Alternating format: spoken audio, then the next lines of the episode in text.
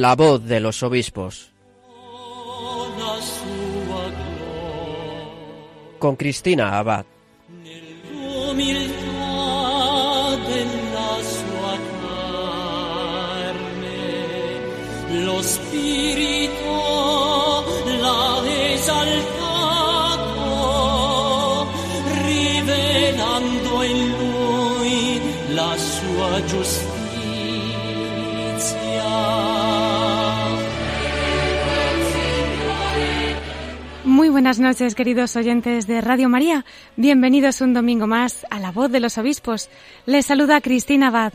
Pasadas las nueve de la noche comenzamos un nuevo programa, acercándonos cada semana un poco más a nuestros pastores, conociendo sus vidas, sus realidades en las diócesis, tantas y tantas cosas que nos hacen llegar a través de nuestros micrófonos.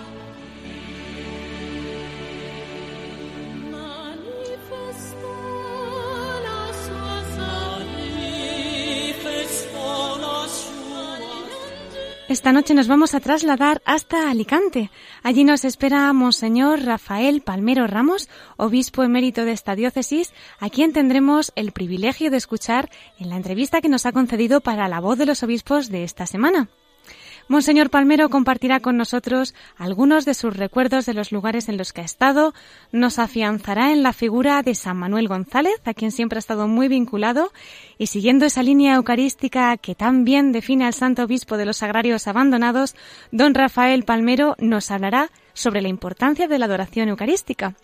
Tendremos unos minutos también para escucharle desde el corazón de María.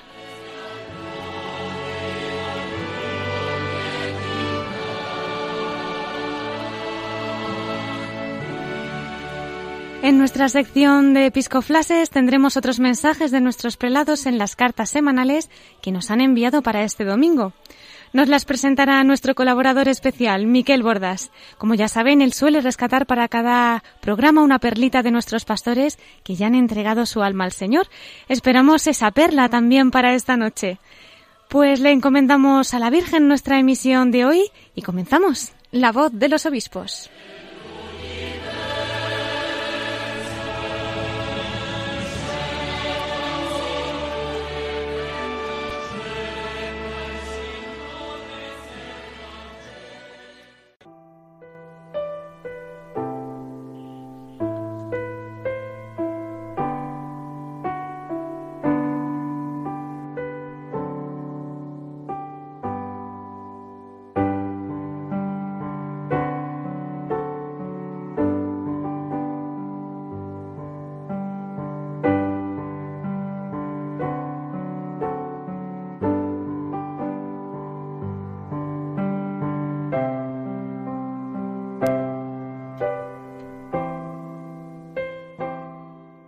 Y como comentábamos al principio de nuestro programa, hoy vamos a tener el honor de poder entrevistar a Monseñor Rafael Parmero Ramos, obispo emérito de Orihuela, Alicante.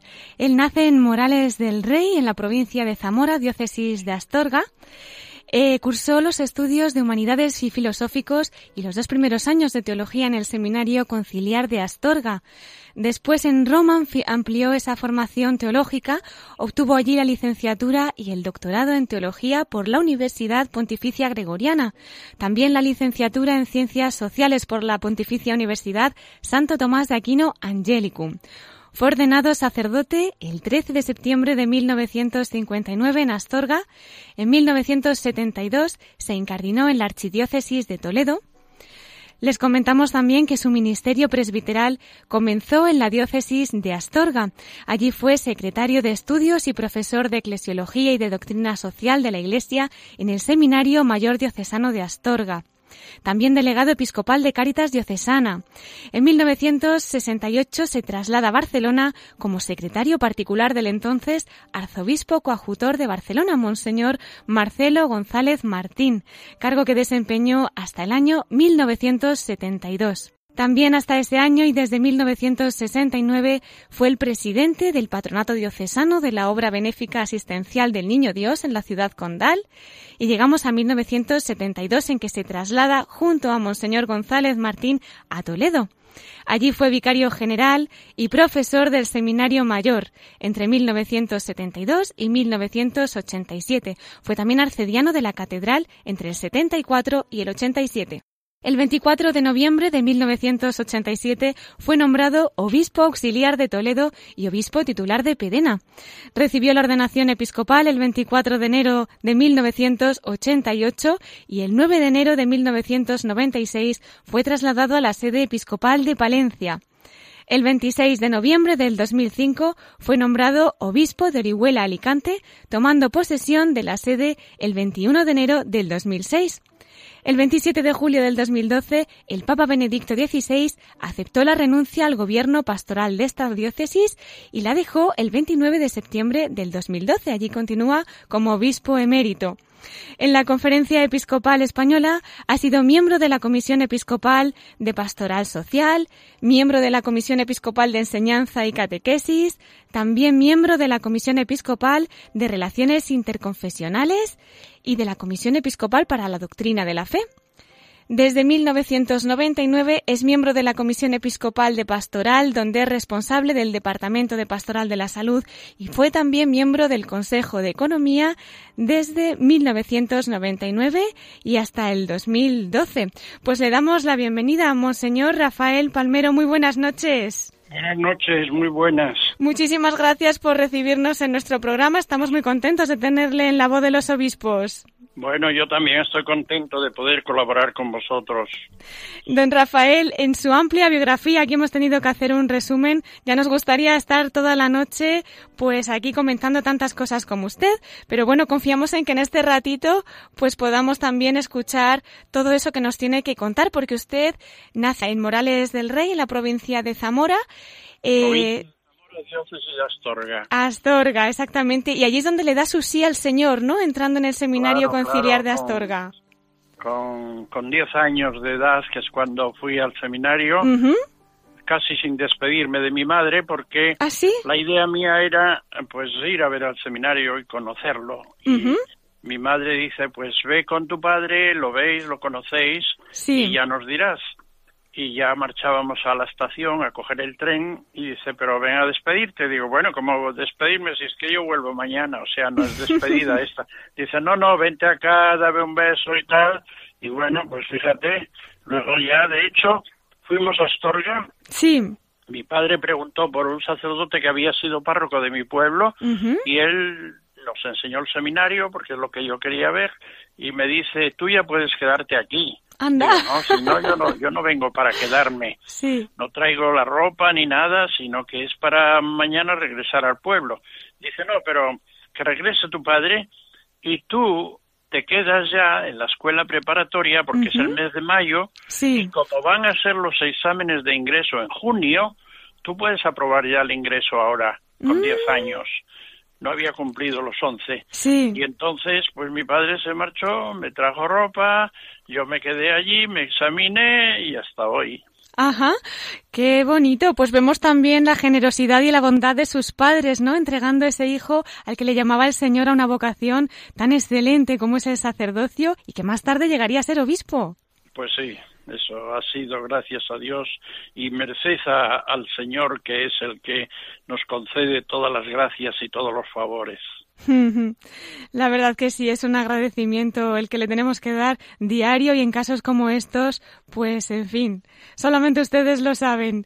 Eh, don Rafael, llegamos a esa época en Roma, en los que pasa varios años como estudiante. ¿Cómo fueron esos años en este periodo tan especial? ¿Le pilló también previamente al Concilio Vaticano II? ¿Cómo eran los estudios de un sacerdote en aquella época, don bueno, Rafael? yo era alumno del Pontificio con el Colegio Español de Roma de San José. ¿Sí? El Altems, el viejo palacio Altems, no existía todavía el nuevo colegio español y allí terminé los estudios y luego después celebré la primera misa en el pueblo porque cuando mis condiscípulos se ordenaron el día de San José, Sí. Eh, yo tenía 22 años, eran pocos. A mí el Papa Pío XII me había concedido dispensa de 13 meses. Ah, tenía dispensa. Claro, de, de un año, vamos. Y cuando ya pude tener los 23 cumplidos, era en el verano, y yo dije al señor obispo de Astorga, señor obispo, eh, yo por esta edad ya puedo ordenarme. Y ya sabía él que estábamos en ello eh, era don José Casteltor, obispo de Astorga, que había sido párroco de Tarrasa, y, me dice, pues el domingo próximo es el santo de mi madre, y está cieguecita y yo quiero pasar la jornada con ella, pero si te parece al domingo siguiente, dije, me parece muy bien. Entonces el domingo 13 de septiembre del 59 ¿Y nueve? yo me ordené sacerdote y 15 días después regresé a Roma para seguir estudiando porque no había terminado los estudios y allí pasé todavía algún tiempo como sacerdote, que fue cuando terminé la licenciatura en teología y empecé un poco a pensar en la tesis y estuve también haciendo estudios de pastoral social que se organizaban en eh, por parte del de la congregación de seminarios, sobre todo para sacerdotes hispanoamericanos, pero también algunos españoles.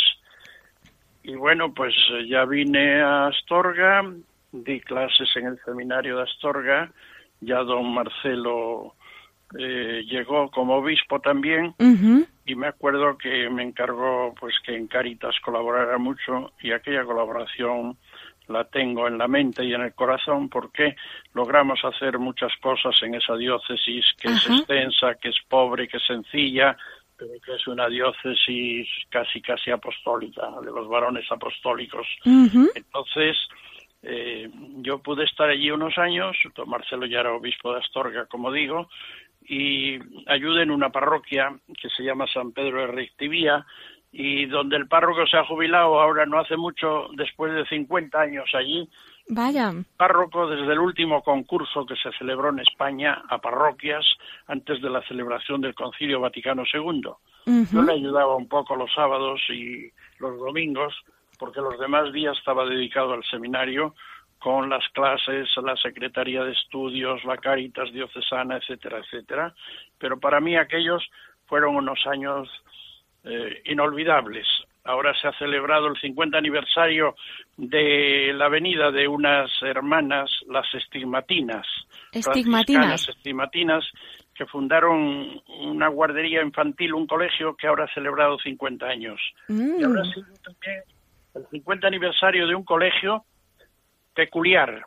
Don Marcelo escribió una carta pastoral diciendo, en otras diócesis se harán monumentos al Vaticano II de otra índole.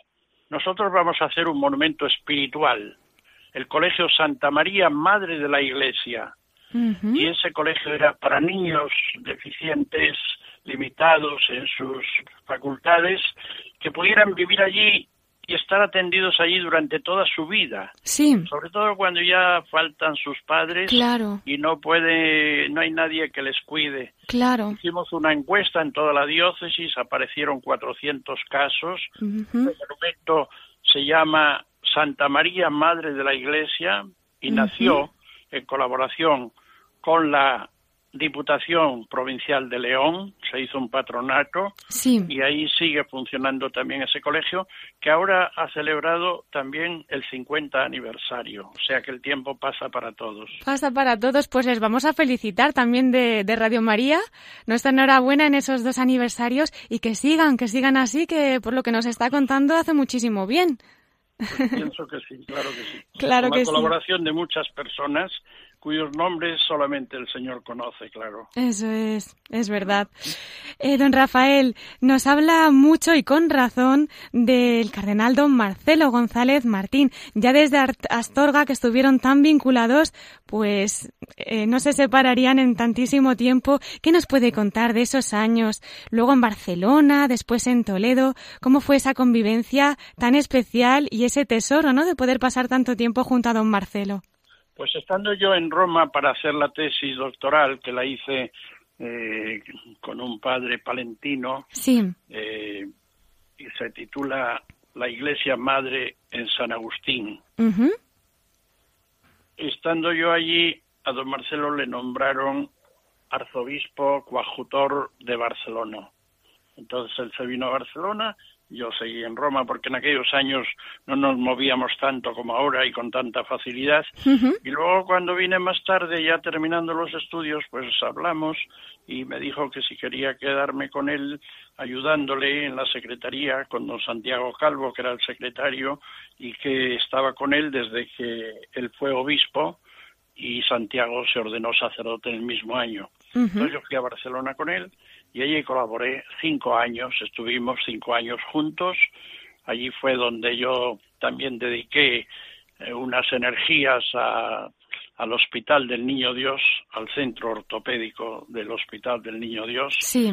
y allí fueron los años en que la televisión premió a un millón para el mejor, a una mamá, a una mamá que cuando recibió el millón pues nos lo regaló al Mm. colegio para que pusiéramos un ascensor para estos niños que siguen todavía hoy atendidos por una congregación religiosa, ¿no? Qué bueno. Sí, sí.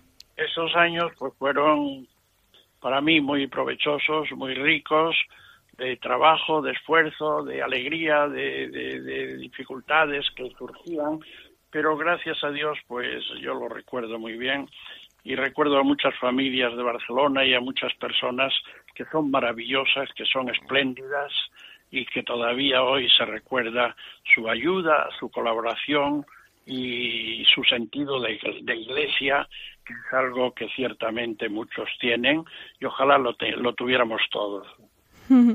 Pues seguro que sí, seguro que también le estarán recordando a ustedes con tantísimo cariño.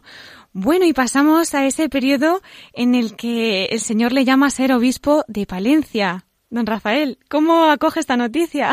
Bueno, antes de ser obispo de Palencia, yo fui obispo auxiliar de Toledo, Sí. de don Marcelo, unos años, y de, siendo obispo auxiliar, primeramente fui vicario general, luego vicario general y obispo auxiliar, y estando ahí, pues es cuando me piden que yo vaya a Palencia. Está la diócesis vacante, y yo fui a Palencia, y en Palencia me encontré muy a gusto. Había un obispo que había sido eh, también obispo auxiliar de Toledo antes, don Anastasio Granados, Sí. y bueno, yo Palencia ya era una tierra más cercana a la mía, Castilla-León. Yo allí me encontré con esta figura excelsa de don Manuel González, al que quise entrañablemente y del que tengo pues muchos recuerdos y, y mucha devoción y mucha mu- mucho afán de conocerle, de imitarle, de trabajar como trabajaba él, ¿no? A mí me tocó en esos años la beatificación de don Manuel y yo le pedí al Santo Padre San Juan Pablo II en la Plaza de San Pedro que le beatificara. O sea que fue usted el que trasladó esa petición al propio Papa Juan Pablo II para que pudieran beatificarle. Claro, claro, y, y fue beatificado y aquello fue una fecha memorabilísima para todos porque escribí una carta pastoral yo también para darla a conocer a los fieles de la diócesis y para pedirles eh, que, que conociéramos más, imitáramos más a don Manuel González, que había dejado eh, un epitafio para su sepultura. Pido ser enterrado junto a un sagrario para que mis huesos después de muerto, como mi lengua y mi pluma en vida, estén siempre diciendo a los que pasen, ahí está Jesús, ahí está, no dejadlo abandonado. Entonces, a mí me tocó también verificar los restos de don Manuel, exhumarlos Ah, sí. y luego los colocamos en una urna debajo mismo del altar de la Eucaristía, vamos, de la- del altar del Sagrario, Sí. en la catedral, y ahí están. Recientemente se ha cambiado una palabra porque decía San Manuel González García, decía Beato Manuel González García, obispo del Sagrario Abandonado, Sevilla 1877, Palencia 1940, Ujú. y el Beato se cambió por San Manuel. Y ahora ahí está un lugar de peregrinaciones para muchas personas que, que acuden con frecuencia, que se sienten sorprendidos por la bella Palentina, que es la catedral, y sobre todo por el sepulcro de don Manuel González. Pues así, es una fuente de gracias para toda España y yo creo que desde el cielo estará intercediendo también por sus queridos obispos, porque como bien dice, y bueno, y más usted con lo vinculado que ha estado a él, de hecho ha escrito algunos libros sobre él, ¿no? Sí, claro, claro. Yo escribí en esa fecha la carta pastoral, eh, que es larga, y ahora termino de escribir un librito pequeño de 150 páginas que se titula San Manuel González, Corazón de sacerdote y pastor. Mm. Y bueno, pues ese libro también es provechoso porque los escritos suyos son muy sencillos, pero son escritos desde el corazón, Hmm. con una mente muy clara, muy lúcida, con un sentido práctico de la pastoralidad. Escribí también otra pequeña biografía suya, estando en Palencia, que se titula San Don Manuel González, apóstol de la Eucaristía, y las nazarenas la han reeditado ahora con motivo de la canonización. Dicen ellas que en su momento eh, estábamos a las puertas de la beatificación, que tuvo lugar el 29 de abril de 2001, Ujú. Y que en este momento de la canonización vuelven a publicarse estas páginas. ¿Por qué? Porque son un cauce para contemplar a San Manuel y en él la fuerza irradiadora de una vida eucaristizada. Él es el que inventó este neologismo Sí. eucaristizar. Dice, su corazón, fundido con la ofrenda que cada día presentaba en el altar, se ensanchaba para abrazar a todos los que el Señor puso en su camino durante su vida terrena y ahora, por supuesto, siendo intercesor de todo el mundo en el cielo. Entonces, claro, esta familiaridad y este trato y esta amistad, pues tienen que notarse porque dejan una huella, sin duda alguna, en el alma de todo mundo que se acerca a esta figura entrañable, ¿no? Como dice una huella, es verdad. Cuando escuchamos sus palabras no podemos estar indiferentes, ¿no? Y bueno, en esa huella yo creo que también queda muy reflejado cuando est- estaba usted de obispo allá en la diócesis de Orihuela, Alicante, cómo difundió ese amor a la Eucaristía, nada más y nada menos por decir algo, porque serían muchas cosas más, pero por lo menos cinco capillas de adoración perpetua que se abrieron allí, una en Benidorm incluso. Pues sí, así es. Tenemos en la diócesis cinco capillas. Esa fue una aspiración Sí. que yo tengo que agradecer sobre todo a los vicarios episcopales, porque aquí la, la organización de la diócesis era y sigue siendo un vicario general y luego cinco vicarios episcopales para cinco regiones de la diócesis. Ujú. Entonces yo pedí a los cinco, tenemos que hacer un esfuerzo para que en cada una de las vicarías exista una capilla de adoración perpetua. Trabajamos, nos movimos, etcétera, y antes de jubilarme yo, gracias a Dios, en Elche, en Alicante, en Benidorm, en Elda y en Orihuela, las cinco capillas están abiertas día y noche. Y yo escribo un articulito en Eclesia diciendo, tenemos cinco capillas de adoración que son cinco faros de neón que están iluminando a nuestra diócesis, porque son muchas las personas que se acercan y que agradecen que esté funcionando esta, esté abierta esta capilla. Por ejemplo, Benidorm, que es un lugar turístico por excelencia, Sí. ofrece desde el año 11 a residentes y a turistas otro rincón silencioso donde mora, en frase de Santa Teresa, aquella majestad grandísima en cosa tan baja como mi alma. Bueno, pues muchas personas de toda la geografía española y de fuera del extranjero dan gracias por tener estas capillas y las visitan y se enriquecen espiritualmente y creo que esto nos está ayudando a todos. La verdad es que sí, como dice, son esos cinco faros que están allí iluminando que los rayos del Señor estarán irradiando tantas almas y bueno, muchos serán los que lo saben y acuden allí, pero cuántas veces pues testimonios que uno va por la calle, entra por casualidad y ese encuentro con el Señor les puede llegar a cambiar la vida, ¿no? Sí, sí, sí, sí. eh, don Rafael nos hablaba de esa palabra que tantísimo utilizaba San Manuel González, eucaristizar.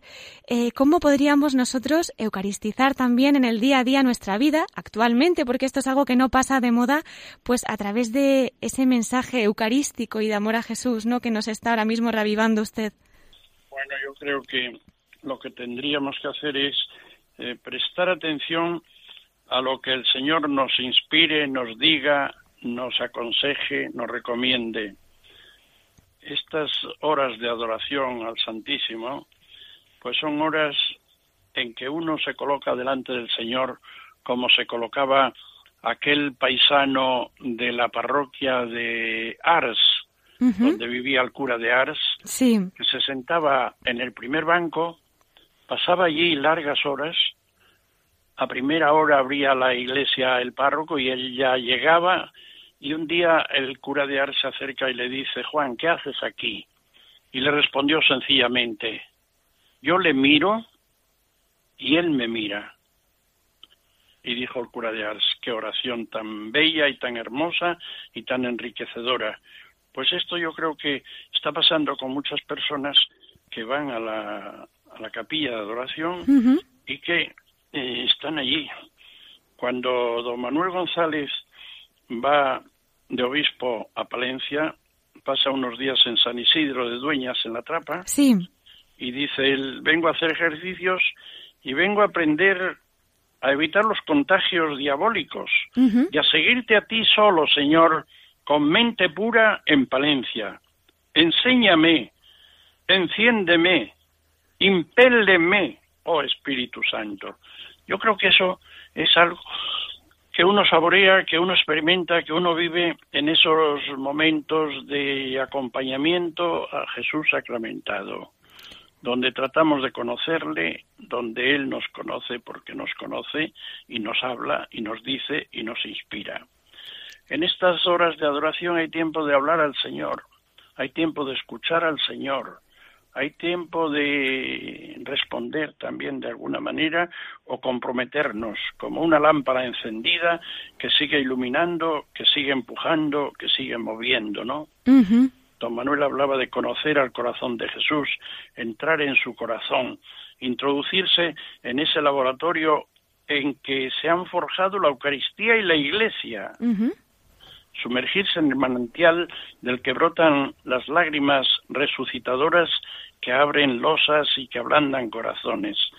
Bueno, es un trato de amistad con el Señor que sabemos nos ama y ahí es donde muchas personas pueden hablar de su experiencia personal, que en cada caso yo pienso que es distinta, ¿no? Porque las personas somos distintas también, pero que coincidimos todos en que mirarle y ser mirados y ser atendidos y ser inspirados y ser movidos es algo que necesitamos en la vida para seguir luchando, ¿no? Eso es, es verdad. Pues, don Rafael, muchísimas gracias por acercarnos un poquito más ese mensaje de San Manuel González. Yo creo que es providencial también que le hayan canonizado y que, que en el día a día pues podamos también nosotros reavivar su mensaje y beber un poquito de, esa fuente. Eh, para ir terminando, don Rafael, ya como obispo emérito y con tantas perlas que ha ido pues sembrando, ¿no? En tantos lugares, en tantas almas, ¿Qué le pide usted al Señor en el día de hoy?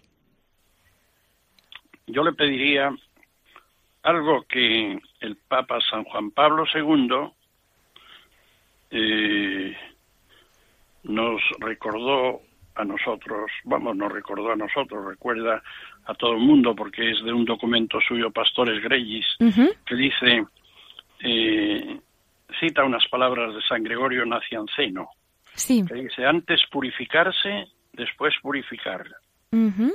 Antes dejarse instruir por la sabiduría, después instruir. Primero ser luz, después iluminar. Primero acercarse a Dios, después conducir a los otros hacia Él también. En una, en una sola palabra. Primero ser santos, después santificar. Yo creo que don Manuel santo reconocido ya por la Iglesia, corazón de sacerdote y pastor, ve la luz en un clima gozoso y Él quiere que esta luz nos ilumine a todos, pues que el amo del sagrario abandonado nos eche una mano a todos, ¿no? Eso. Yo con alguna frecuencia recuerdo aquellas palabras de Santa Teresa para mi provecho espiritual. Las cita ella en las cuentas de conciencia Sí. y dice, me dijo el Señor, haz lo que es en ti y déjame tú a mí y no te inquietes por nada. Goza del bien que te ha sido dado, que es muy grande. Mi Padre se deleita contigo. El Espíritu Santo te ama. ¿Podemos tener algún consuelo superior, mayor al que nos ofrecen estas palabras? Desde luego, desde luego. Muchísimas gracias, don Rafael. Yo creo que nuestros oyentes eh, deberán estar con papel y boli y gracias a Dios como se quedan los programas en el podcast, vamos, yo creo que va a haber que transcribir unas cuantas cosas de esta entrevista, por lo menos yo. Esta es una- un patrimonio literario que está ahí, Sí. que lo tenemos al alcance de la mano. Basta las obras de don Manuel González, tenemos tres tomos muy buenos Sí. en la editorial Monte Carmelo, de Granito de Arena, y ahora parece que está a punto de salir ya, yo lo he pedido con insistencia, el cuarto volumen de escritos de don Manuel, que son sus cartas.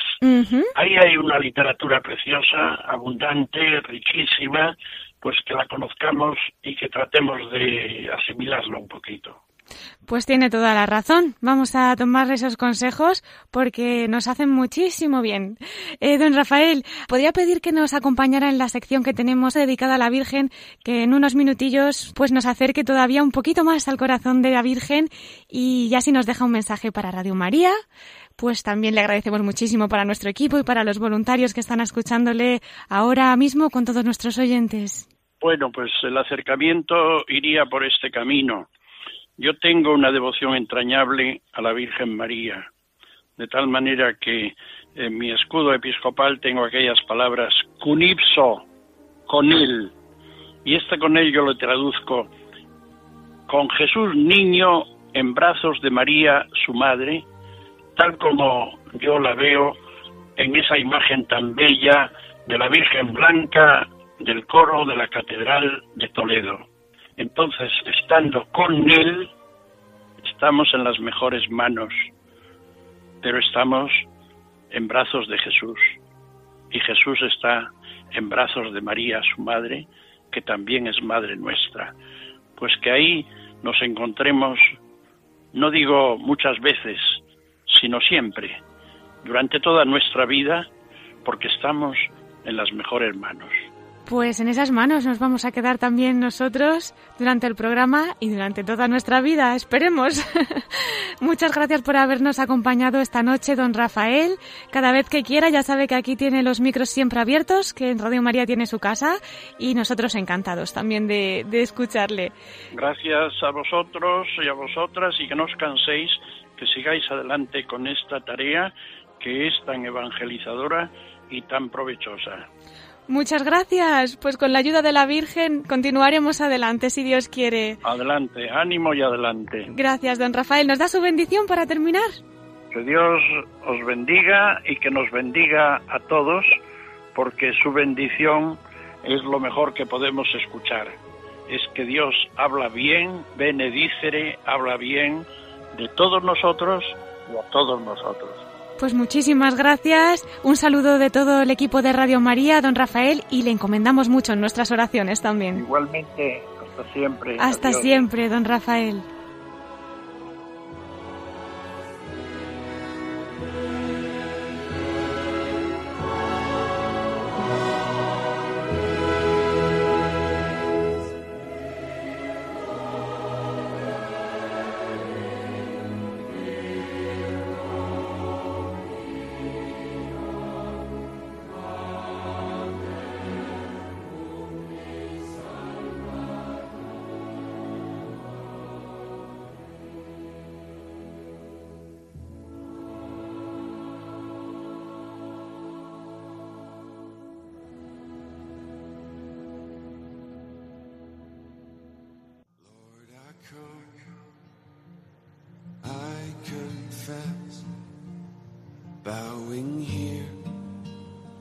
I find my rest.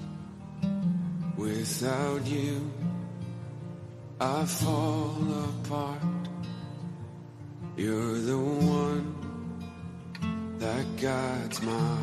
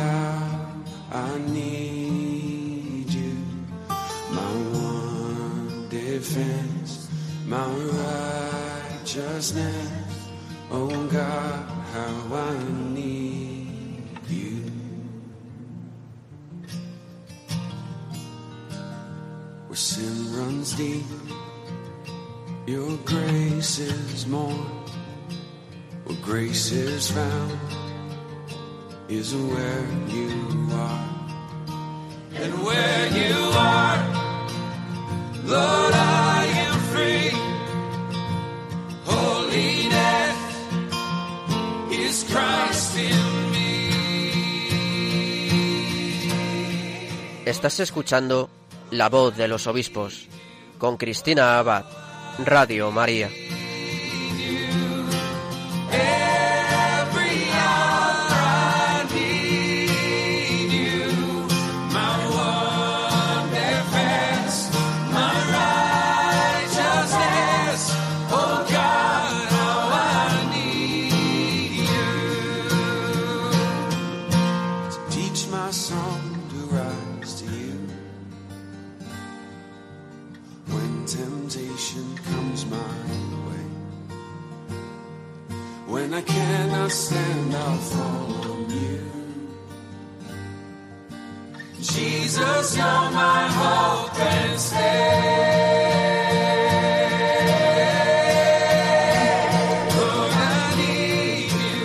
Oh,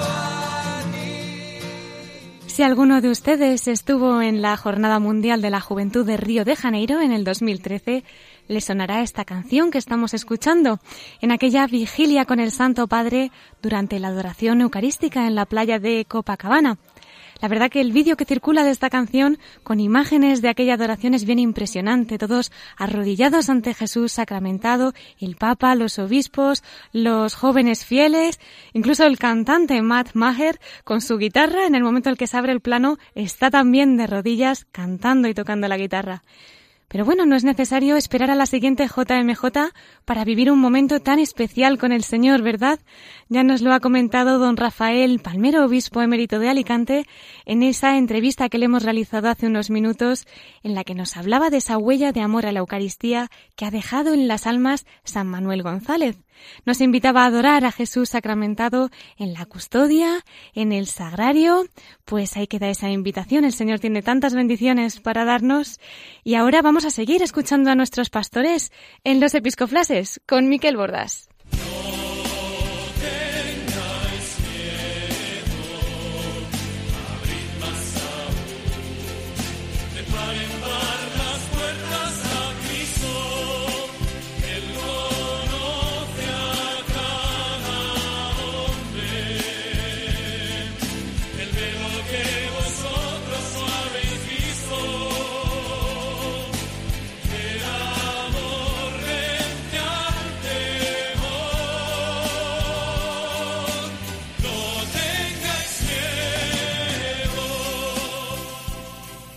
Un domingo más le damos la bienvenida a Miquel Bordas. Muy buenas noches. Hola, muy buenas noches, Cristina. ¿Qué tal estás? Con mucha alegría aquí de estar contigo y con todos nuestros oyentes.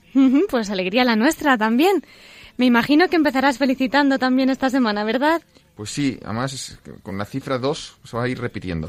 Porque el día 22 del 02, o sea, de febrero, o sea, el próximo miércoles, se cumplen los dos años de la ordenación de Monseñor Ángel Pérez Puello, el obispo de Barbastro, Mm. Sí, que sí, tuvimos sí, mm, hace nada. hace menos de un mes lo tuvimos aquí, ¿eh?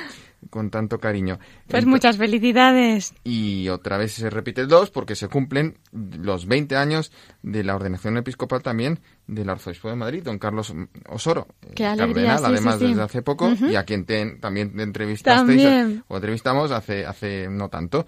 ¿eh? Eh, Y luego, bueno, te dejamos el 2 porque el día, el sábado 25 de febrero se cumplen los 11 años de la ordenación episcopal del obispo de Cuenca. Bueno, qué semana. Monseñor Jesús María Yanguas Sanz. Con lo cual, nuestra más cordial felicitación y les aseguramos de nuestras oraciones, ¿verdad? Así es, de todo el equipo de Radio María, muchísimas felicidades.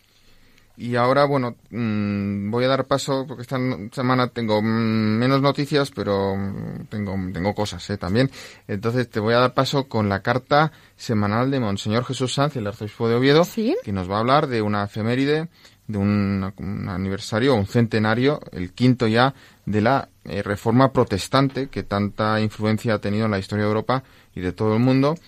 Y bueno, pues creo que va bien eh, que nues- nuestros pastores también nos den luz sobre eh, el significado histórico y también, pues, desde el punto de vista de la fe de esta, de esta reforma y cómo tenemos que vivirla o cómo tenemos que, qué es lo que nos dice a nosotros los católicos. ¿eh? Pues vamos a escucharle porque suena bien interesante, Miquel. Monseñor Jesús Sanz, arzobispo de Oviedo.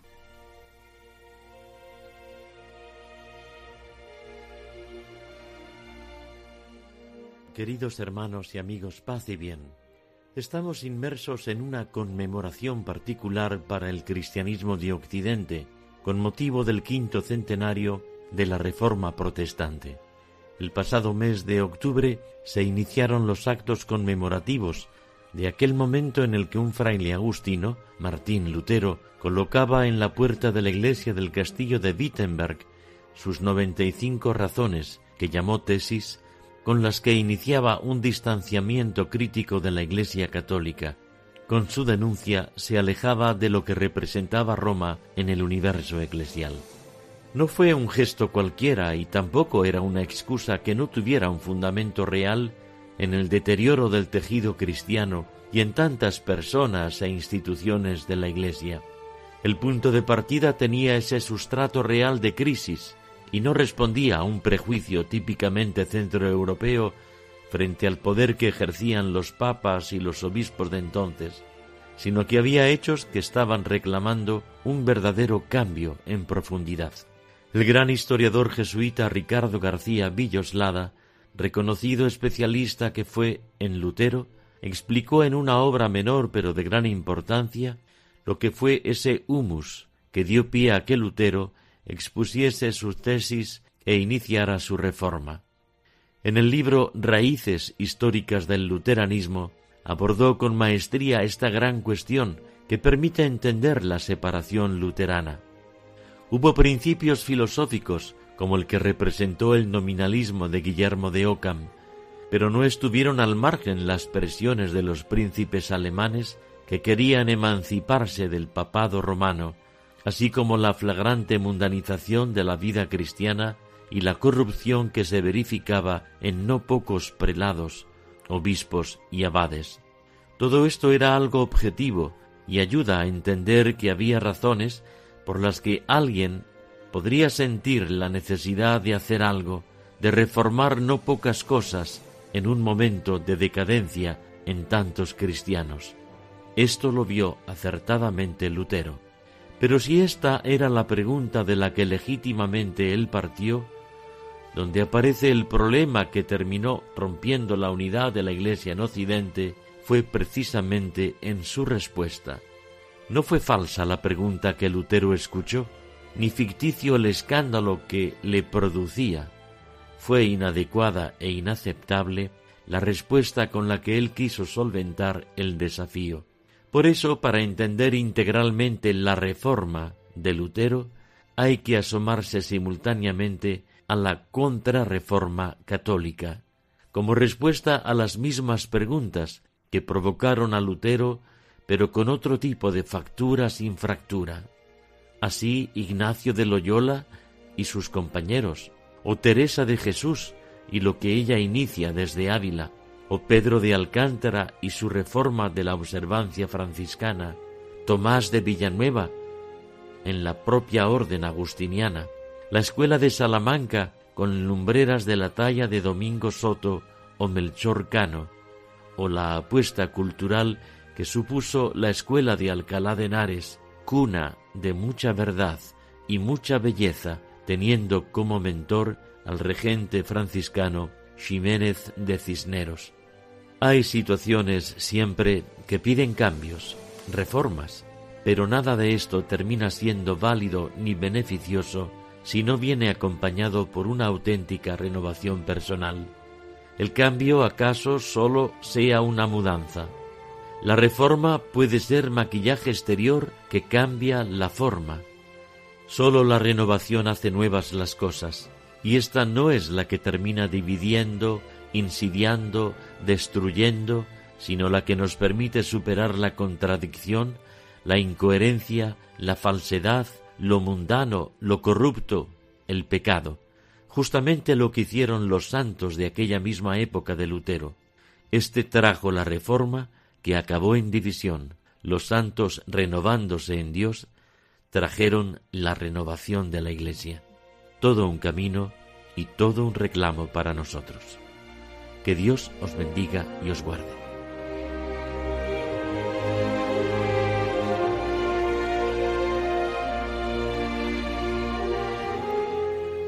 Pues ahí tenemos ese ejemplo de los santos, como nos ha dicho don Jesús Sanz, para que podamos tomarlos como modelo en esa renovación personal que nos ha propuesto el arzobispo de Oviedo. Pues sí, Cristina, esto, la renovación, la conversión y luego también ese de forma velada, pero ese principio eh, de que conviene que haya herejes. ¿eh? De alguna manera eh, hay que explicarlo. A ver, a ver, hay que explicarlo, ¿no? eres, eres es ese. ¿eh? Digamos que Dios permite a veces estas, estas pues herejías, eh, separaciones, pues para un bien mayor que bueno, que son separaciones muy dolorosas y, han, y el dolor que han causado en Europa, pues en el cuerpo místico de Cristo, pues han sido y siguen ahí, ¿no? Sangrando. Pero bueno, que Dios lo permite también para, para algo. Pero bueno, nuestra respuesta es eso, ¿no? La santidad. Hmm. Bueno, y la santidad también nos viene de la mano de nuestra Madre María, con lo cual eh, hace unos días que estamos celebrando la fiesta de Nuestra Señora de Lourdes. Sí. Y hoy el arzobispo de Tarragona, Monseñor Jaume Pujol, nos habla de esa lluvia de gracias que se derraman en ese santuario tan querido, tan bonito ahí al, bajo los Pirineos, eh, donde por encima de las enfermedades físicas que se curan, pues el milagro más grande, ¿cuál es? Pues yo creo que el de nuestra conversión, ¿verdad? que es el que necesitamos. Bueno, la mía. Bueno, pues vamos, a escucharlo, ¿verdad? Vamos a escuchar a Monseñor Jaume Puyol, arzobispo de Tarragona. Un cordial saludo. Elizabeth Ficozzelli es una periodista americana que se propuso escribir un libro que respondiera a esta pregunta. ¿Por qué Lourdes sigue atrayendo muchedumbres? El resultado fue Fond of Faith, Hope and Charity. La periodista pensaba que todo el mundo en Lourdes entendería el inglés, pero pese a la sorpresa que se llevó, pudo hacer numerosas entrevistas y concluyó. Hay muchos factores que atraen a la gente a este rincón del Pirineo, incluso atravesando océanos y continentes. Ciertamente se mantiene la esperanza de milagros físicos como ha ocurrido desde los primeros días de las apariciones. Esto se evidencia en el número de peregrinos con enfermedades y discapacidades físicas que visitan la capilla cada año, más de 70.000 y en los 100.000 voluntarios que viajan para ellos para asistirles durante su peregrinación. Menos visibles, pero no menos importantes, son los peregrinos que van a Lourdes esperando una curación mental y emocional. Esto puede incluir la curación de la depresión, de la enfermedad bipolar y de las adicciones de todo tipo. Y por supuesto, la gente también se siente atraída por Lourdes a causa de motivos espirituales. Algunos vienen para agradecer favores que se les han concedido, otros van por respeto a Nuestra Señora y a los mensajes de oración y penitencia que comunicó en la gruta. Ella misma, esta periodista, se incluye en este último grupo, pues se vio sorprendida por la conversión espiritual que experimentó en el santuario en distintos momentos conmovedores. Explica las procesiones, el bajar a los baños y al hacer una confesión profunda y sentida. Ficozzelli nunca había estado en el santuario. Acudió invitada por una organización de voluntarios norteamericanos de Nuestra Señora de Lourdes. De modo parecido es como llegan a este enclave mariano personas de todas partes, gracias a lo que entre nosotros es la hospitalidad, cuya finalidad es la organización de peregrinaciones buscando con ellas crecer en la fe a Jesucristo y la devoción a la Madre de Dios. Quienes se aproximan a este lugar de gracia, en la que la Virgen María se dio a conocer a Bernadette, y se postran ante la gruta, nunca vuelven a sus casas como antes. Mejoran en sus cuerpos y en sus almas, tanto si son enfermos como quienes tienen cuidado de ellos en sus traslados y alojamientos. Esta es también la experiencia de mis innumerables visitas antes y después de ser arzobispo. Por todo ello acompaño con la oración y mis mejores deseos a enfermos y voluntarios en los días de la peregrinación diocesana, este año del 8 al 12 de julio de 2017. Adiós y hasta el próximo día.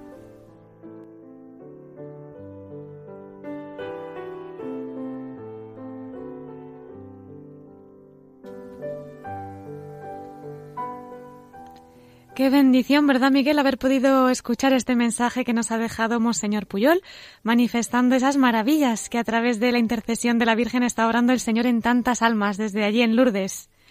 Pero bueno, ya que se nos va el tiempo tan deprisa hoy, no sé si tienes alguna perlita para esta semana. Pues mira, sí que te la traigo, ya que sabía que ibas a entrevistar al obispo emérito de Alicante, Monseñor Rafael Palmero, que tanta relación tuvo con el cardenal Marcelo González Martín. Sí. Pues vamos a traer una perla de primado de España, que fue el cardenal Marcelo. Ah, sí, has preparado una perlita de don Marcelo también. Pues sí. ¿eh? Y no es otra que la homilía de don Marcelo en la consagración episcopal de don Rafael Palmero. Vaya, cómo lo has unido todo, Miquel. Hay que buscarlo, ¿eh? Bueno. De hecho, de hecho hay, una, hay una página web con muchos audios, ¿eh? con muchas grabaciones de, de homilías y de del cardenal Marcelo, que bueno, que vale la pena son tesoros, ¿eh? son, bueno, estas grabaciones de antiguas, hechas con cinta de cassette, pero ahí han quedado, ¿eh? entonces eh, antes venía solo quedaban textos y hoy con la tecnología eh, hoy ya esto era más, pero desde que tenemos los cassettes y tal, pues tenemos las, estas grabaciones que nos acercan a la voz vibrante del, del personaje, ¿no? Entonces, bueno, mmm, aunque lo vamos a escuchar en el mismo corte, son tres extractos unidos de, de esta homilía en el que se percibe el gran amor que tenía el cardenal Marcelo por la Iglesia, algo que siempre le caracterizó y, y ahí ya como obispo en Astorga, como arzobispo en Barcelona, como en arzobispo en Toledo, ¿no? Pues bueno, vamos a escucharlo. Pues vamos a escuchar lo que yo estoy ya deseando. Hablo pues de la Iglesia. Sí. Siento la necesidad de expresar una vez más mi amor a esa herencia que nos dejó Cristo en la tierra. Anticipo de la herencia de la vida eterna en el cielo. Esta iglesia es la que nos congrega, repito. Empezó ya hace mucho tiempo.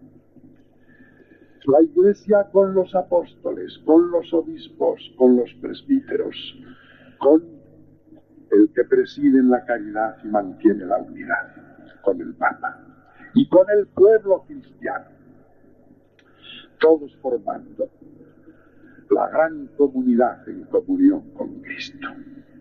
Esa iglesia madre, la iglesia que limpia y revive, enciende y fortalece y alimenta, contiene y ofrece, como una esposa en sus manos temblorosas cuando actúa en nombre de aquel a quien ama, contiene y ofrece los dones que Cristo le dejó para aplicar la redención a todos nosotros. Esta es la iglesia a la que amamos.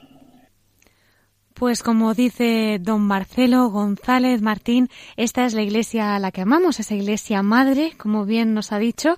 Y qué palabras tan bonitas, qué pena que, que haya sido tan corta la perla, porque esto daría para muchos programas. Y como ya nos has dicho que hay homilías, audios, en fin, apúntatelo.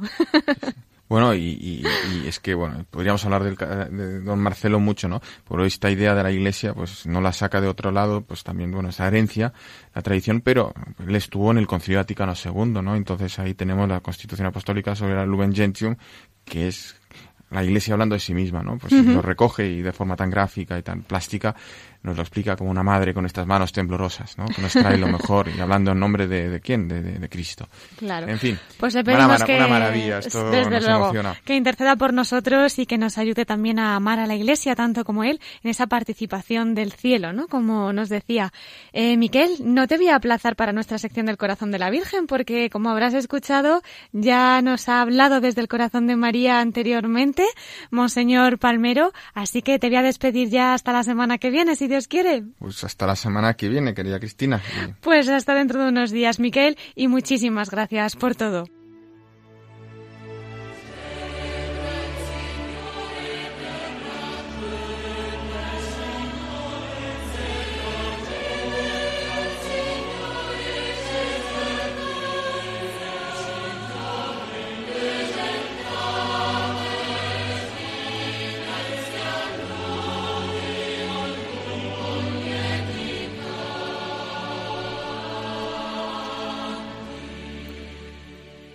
Queridos oyentes, ya concluyendo nuestro programa, les recuerdo nuestro correo electrónico por si quieren contactar con nosotros para cualquier consulta, la voz de los obispos arroba radiomaria.es. Por correo postal también nos llegan sus cartas.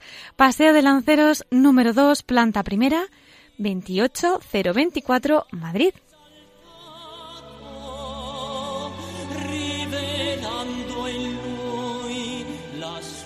Nuestro más sincero agradecimiento al obispo emérito de la diócesis de Orihuela, Alicante, Monseñor Rafael Palmero, que amablemente nos ha concedido la entrevista para la voz de los obispos, contagiándonos, entre otras cosas, su amor a la Eucaristía y a la Santísima Virgen.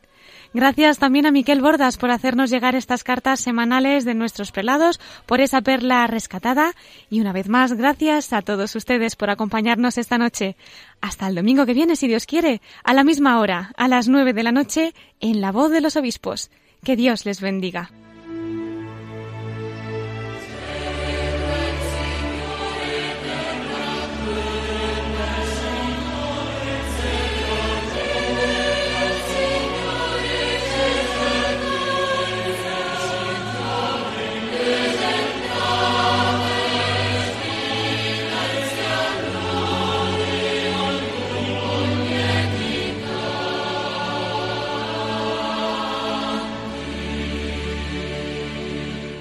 Han escuchado la voz de los obispos